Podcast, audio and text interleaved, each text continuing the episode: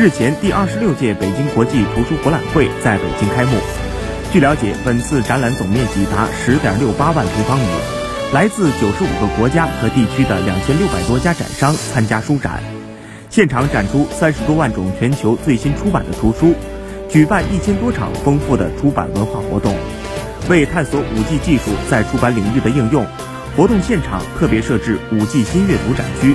重点展示五 G 时代万书互联、人书互动、纸电融合、人人阅读的未来新阅读应用场景。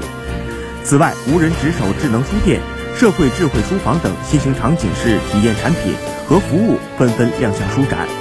自1986年创办以来，图博会目前已成为世界第二大书展。